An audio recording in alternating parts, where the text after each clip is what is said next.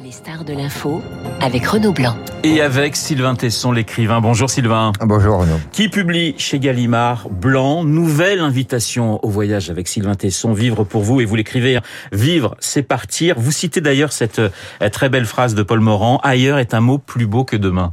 Oui, moi je le crois profondément. Euh, je crois que le mouvement résout tout. Alors euh, dès que j'en ai l'occasion, je pars. Et là, c'était entre la mer Méditerranée et la mer Adriatique, le long du croissant des Alpes. Voilà, sur quatre euh, sur quatre hivers. Quatre hivers à raison de trois semaines ou un mois par année, parfois même une, la dernière année 45 jours. Ouais. Par tronçon et le euh, à ski à ski de randonnée qui est cette méthode de ski qui permet de de monter finalement avec ses skis plus qu'on ne descend si je puis dire. Voilà, on n'est pas à Crans-Montana, Méribel ou Val Gardena et vous n'êtes pas sur les remontées mécaniques. On est bien d'accord. C'est encore très physique ce que vous avez fait, Sylvain. Ben, surtout le motif est exactement le motif contraire de Oui. de, de, de ce qu'on va chercher dans la station de ski. C'est un motif de recherche de la liberté et de la sauvagerie et le, la, la- l'altitude offre encore cette possibilité, même en Europe, de trouver des endroits qui sont euh, sinon totalement intouchés, du moins très préservés. Je vous ai écouté sur notre antenne quand vous répondiez aux questions de, de Frédéric Becbédé il y, a, il y a quelques jours et vous disiez mais moi si je pouvais me passer de du voyage pour écrire, je le ferais mais c'est pas possible. Mais non, il y a, il y a des, des, des catégories d'écrivains qui sont des écrivains de l'imagination, qui réussissent à inventer des mondes euh, à la- en eux, et puis d'autres qui sont des écrivains de, de la réalité, qui sont des peintres de ce qu'ils voient. Et moi, je suis un peintre de ce que je vis. Alors j'ai besoin d'aller chercher euh, la beauté, l'aventure, le dépassement, l'effort, et à ce moment-là, je trouve l'inspiration pour écrire. Et comment ça se passe le moment où vous décidez justement de partir? Il y a eu l'Himalaya, il y a eu les plaines russes, il y a eu les Cyclades, les steppes d'Asie. Comment c'est comment naît l'idée de te dire tiens on va partir de Menton, on va aller jusqu'à Trieste en traversant les Alpes? Parce que je cherche toujours des, des géographies qui sont des géographies de l'élément, c'est-à-dire Ouais. qui nous ramènent à un paysage unique où tout se dissout, le temps, l'espace, le, la conscience de soi. C'est ça qui se passe dans l'effort en haute montagne.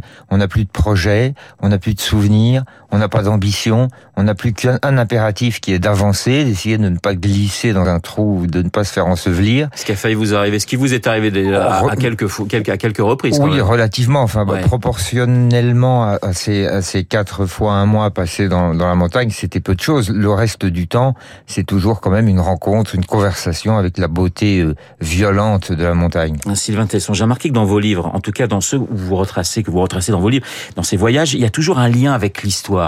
Vous aimez aller sur euh, aller voir des lieux, alors peut-être désertiques, mais où l'homme est passé, où l'homme s'est battu, où l'homme euh, est, tombé en quelque sorte, où il s'est, relevé. C'est important pour vous. Vous êtes un, géographe, on va dire, de formation, mais voilà, il y a l'histoire toujours derrière. Ben, vous savez, l'un de mes maîtres, Yves Lacoste, le, géopoliticien français, avait forgé cette formule la géographie, ça sert d'abord à faire la guerre. Et euh, la géographie, c'est le décor de l'histoire qui elle-même est le, récit de la guerre.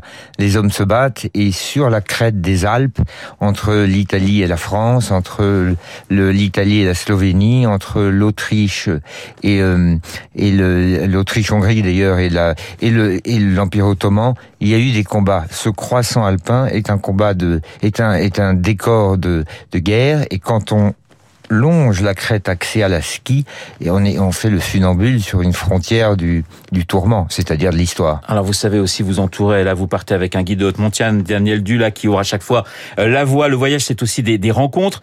Euh, il y a évidemment euh, ce guide de haute montagne qui est avec vous. Et puis il y a, et c'est une scène assez surréaliste, dans un refuge, vous tombez sur un skieur qui a décidé de traverser les Alpes seul et qui a décidé d'appeler son voyage sur les chemins blancs, en hommage, dit-il, à un type qui a traversé la France à pied et écrit un récit qui s'appelle Sur les chemins noirs. Oui, c'était moi. Alors Oui, on se et connaissait c'est pas. vous, oui. Il s'appelait il s'appelle Philippe Rémoville, il est devenu un très très bon ami Mais et il entre dans le refuge en disant cela. Il rentre dans le refuge en disant moi je fais un voyage sur les traces d'un type qui, qui avait fait les chemins noirs pour essayer de se relever d'un accident, c'est-à-dire qu'il racontait mon histoire.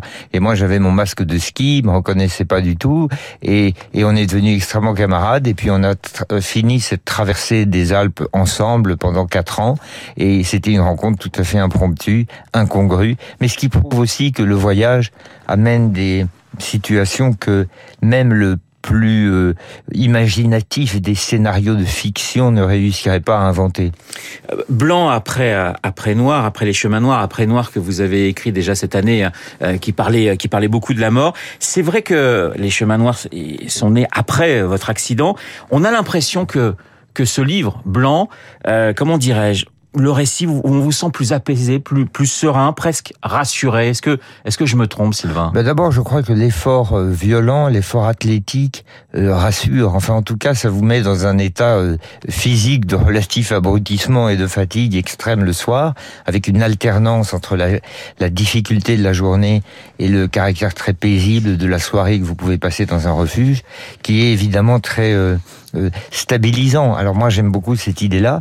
Et puis le fait de s'enfoncer pendant des semaines dans la, la, haute altitude, dans ce paysage qui est tellement beau, tellement puissant, très éphémère, très saisonnier et qui est également sursis et menacé, euh, procure une, une, sorte de conversation, de côtoiement permanent avec cette chose qu'on oublie tellement et qui est la beauté. Alors, vous aimez vous éloigner de, de, de, notre civilisation, mais de temps en temps, vous êtes rattrapé par votre siècle dans ce livret et par l'actualité. Il y a par exemple ce moment où vous croisez des migrants. Oui, on ne croise pas des migrants à proprement parler, mais on, on traverse les, les, endroits des Alpes-Maritimes, Mercantour, Vallée Latinée, Queyras ou Baye, qui sont des endroits où il y a des cols de passage. Et on voit les patrouilles les patrouilles de légionnaires, les patrouilles de gendarmes qui, euh, qui, qui montent la garde et puis qui parfois se portent d'ailleurs au secours des malheureux qui se trouvent dans la neige. Et donc euh, nous nous demandons ce que nous ferions et naturellement nous ferions ce que fait l'Europe parce qu'elle est chrétienne, D'ailleurs, on oublie un peu, l'Europe est le seul espace qui tend la main aux migrants de tous les espaces du monde. Les migrants qui fuient les terres euh, euh d'Afrique et du Moyen-Orient pour essayer de trouver un secours ne le trouvent que chez nous. Alors évidemment, nous battons beaucoup notre coulpe, nous autres les Européens. C'est d'ailleurs là aussi l'une peut-être des preuves de notre supériorité morale. Et nous autres euh, pensions que si jamais nous les croisions, nous ferions la seule chose que fait un montagnard, c'est d'aider celui qui est à la peine dans la neige. Et on a donc raison d'accueillir les, les, migrants aujourd'hui à Toulon qui étaient sur ce bateau qui dérivait depuis trois semaines. Je ne sais pas si la question de savoir si nous avons raison quand il s'agit de l'aide à son prochain est une bonne question. Enfin, je veux pas du tout remettre en cause la valeur de, vos questions, mais c'est-à-dire que vous posez une une question difficile parce que vous demandez une réponse morale à une question politique.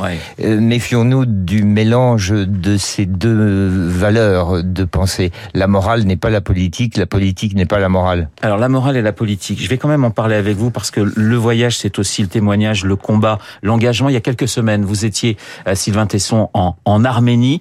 C'est un pays qui vous touche, c'est un pays qui n'est pas comme les autres, dites-vous. Non, je pense que l'Arménie ne, peut pas être considérée comme un petit mouchoir de roche perdu euh, aux, extrémités, à la pliure du monde occidental et oriental. L'Arménie est le premier royaume chrétien euh, de la chrétienté, euh, quatrième siècle après Jésus-Christ. L'Arménie est un, une sorte de projection de l'Europe, enfin de la représentation européenne, démocratique, du monde perdu au milieu d'empires qui veulent sa peau. Euh, disons les choses euh, brutalement. Euh, il y a eu une agression turque et azérie il y a deux ans en Arménie. Elle se répète aujourd'hui dans une indifférence assez générale parce que l'espace de nos préoccupations est, occupé à juste titre, bien sûr, par l'agression russe en Ukraine. Mais malheureusement, on oublie que derrière le, le, le, le drame ukrainien, eh bien, il y a des dictateurs qui fourbissent leurs armes, comme euh, les Azéris et les Turcs, et qui se servent de nos préoccupations pour agir. Vous avez écrit à Emmanuel Macron sur ce sujet, ce qui vous a répondu, et, et, que disait cette lettre? Oui, mais le, le, président de la République française euh, est l'un des seuls en Europe qui ne lâche pas les Arméniens, qui le dit et qui a euh, au moins le courage de montrer aux Arméniens que leur voix n'est pas complètement euh, euh, déconsidérée euh, en Europe. Il y a euh, évidemment, il faut aller plus loin. Maintenant, il faut l'intention, en tout cas, a été exprimée par le président de la République de ne pas lâcher les Arméniens et de montrer que les Azéris et les Turcs ne peuvent pas effectuer des violations territoriales, car il s'agit de cela. Il s'agit même plus que cela. Il y a un projet culturel, civilisationnel de la part de la puissance turco-azérie de l'effacement de l'Arménie. Et ça, c'est quelque chose que la France ne pourra jamais supporter, en vertu d'ailleurs de ces liens d'amitié qui la lient avec l'Arménie. Je reviens à votre livre. Il y a cette phrase la mer a été déployée pour la rencontre, la montagne sert à séparer. Oui, je crois que bah, l'histoire nous a prouvé que les mers sont le décor de l'échange des civilisations, des cultures et des, et des biens d'ailleurs. Le premier marin, c'est un marchand, quoi. Et la montagne, c'est un pays, un paysage, un écosystème, une géomorphologie qui est tellement difficile, qui est, qui représente l'obstacle, le rempart, la douve. La montagne, c'est ce qui sépare. On peut vivre dans une vallée toute sa vie en considérant celui de la vallée d'à côté qui est à une poignée de kilomètres de vous comme un étranger euh, et, que rien ne vous servira à rencontrer. Il y a beaucoup de, de passages sur l'importance du poêle à bois dans, dans, dans, votre voyage. Le refuge, effectivement, c'est le moment où se finit la journée. Vous êtes passé, où, vous avez non pas triomphé de la montagne, parce qu'on triomphe pas de la montagne, mais où la montagne vous a laissé passer en quelque sorte. Et puis il y a le poêle, où on se réchauffe, on prend un petit thé. D'ailleurs, vous dites les alpinistes ressemblent un petit peu aux vieilles dames. Oui, l'alpiniste, c'est celui qui passe de la vie de, de, vraiment de sportif, euh, qui accepte la souffrance, à la vie de vieille dame qui boit du thé à la bergamote près du feu de bois. C'est cette alternance qui est merveilleuse entre la difficulté physique et un plaisir qui vous est offert, mais qui, qui est un luxe euh, tout à fait euh, pour moi intéressant parce que ce n'est pas le luxe stupide de la surenchère matérielle, de la sophistication des plaisirs, c'est le luxe de la cessation de la souffrance. Très simple, avec un poêle à bois, une fenêtre ouverte sur la montagne, un refuge qui est bien isolé. C'est ça la vraie, la technique. Alors que la technologie, c'est le contraire. C'est de mal vous donner euh, la réponse à des besoins que vous n'aviez pas. Alors, si vous vous retrouvez en haute montagne, je vous donne la technique justement de, de, de Sylvain Tesson. Si vous êtes fouetté par le vent, transit froid, ne sachant pas si à chaque pas vous allez tomber dans une crevasse, eh bien, la méthode Tesson, c'est de réciter des alexandrins ou de se souvenir d'un corps a aimé oui, bah, parce que l'effort dans la blancheur de la montagne, c'est une fabrique des images. C'est-à-dire que pendant des heures, vous avancez, votre œil n'est pas distrait puisque le paysage est absolument uniforme. Parfois, le ciel est aussi blanc que la neige. Vous, vous flottez dans une espèce d'absence de paysage et de relief.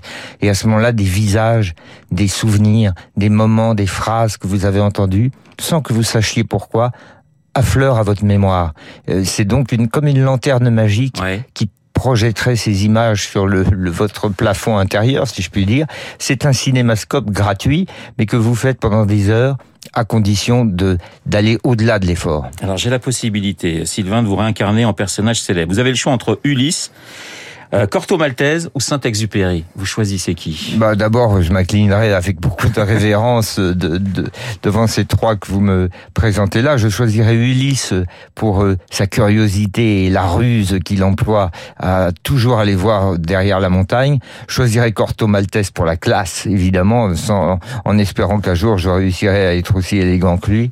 Et puis je choisirais Saint-Exupéry euh, parce que c'est quand même tout d'un coup l'intelligence qui descend sur la géographie, quoi. Ça s'appelle la sensibilité. Donc je vous réponds les trois. Ouais, c'est pas mal. Bah, très bien. Blanc, c'est publié euh, chez Gallimard et c'est signé Sylvain Tesson. Merci beaucoup d'avoir été ce matin mon invité Sylvain. Il est 8h30. Dans un instant, nous allons retrouver euh, Charles Bonner pour l'essentiel de la